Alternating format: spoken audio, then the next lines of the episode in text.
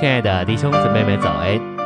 今天早上，让我们一起来读第二周周五的信息。今天的经节是《约翰福音》三章十三节：“除了从天降下仍旧在天的人子，没有人升过天。”《以弗所书》四章二十到二十一节：“但你们并不是这样学了基督。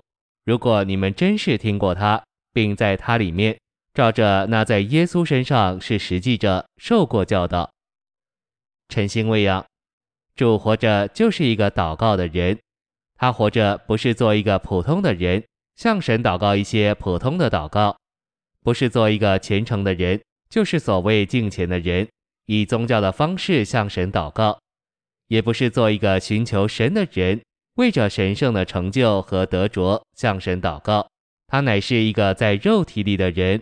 在神圣奥秘的范围里，向奥秘的神祷告。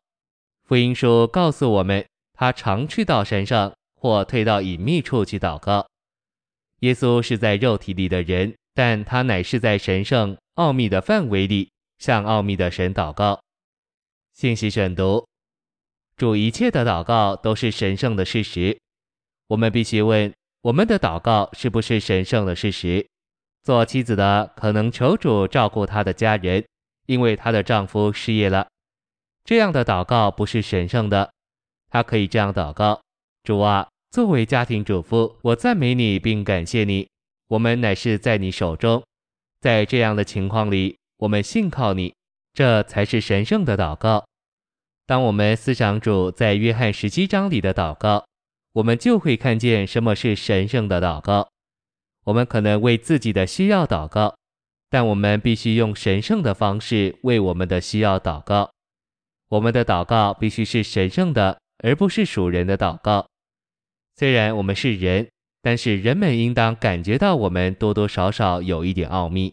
我们的同学、同事和伙伴应当感觉到我们有些东西是他们所不能明白的。这是因为我们乃是奥秘的。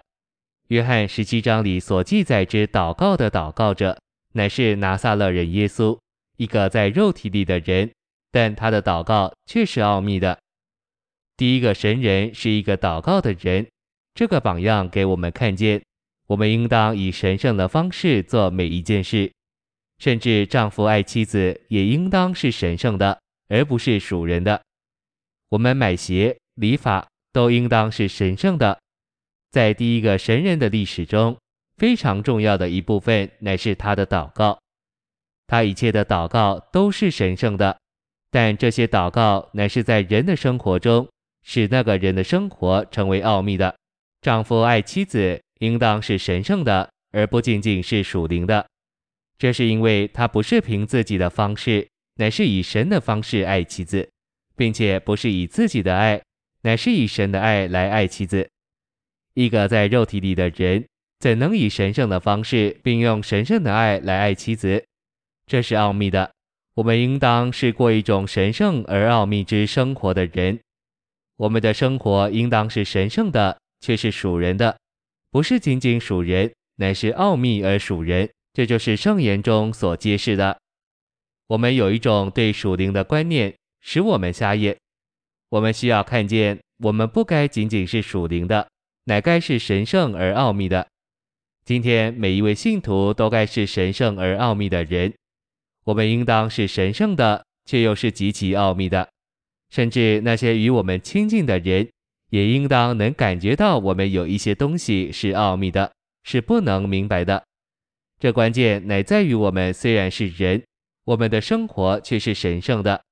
真实的属灵应当使我们成为神圣的，这是更高的。我们生活中的每一件事都应当是神圣而奥秘的，这就是我们在主耶稣身上所看见的。当人看见他所做的，他们就惊讶说：“这人的智慧和异能是从哪里来的？这不是那木匠的儿子吗？”这是因为他所做的一切都是神圣而奥秘的，神借着他而活，他乃是神显于肉体，这是极大的奥秘。提前三章十六节说：“大灾敬虔的奥秘，乃是神显现于肉体。那神圣的，乃是在奥秘属人的方式里得以显现。”谢谢您的收听，愿主与你同在，我们明天见。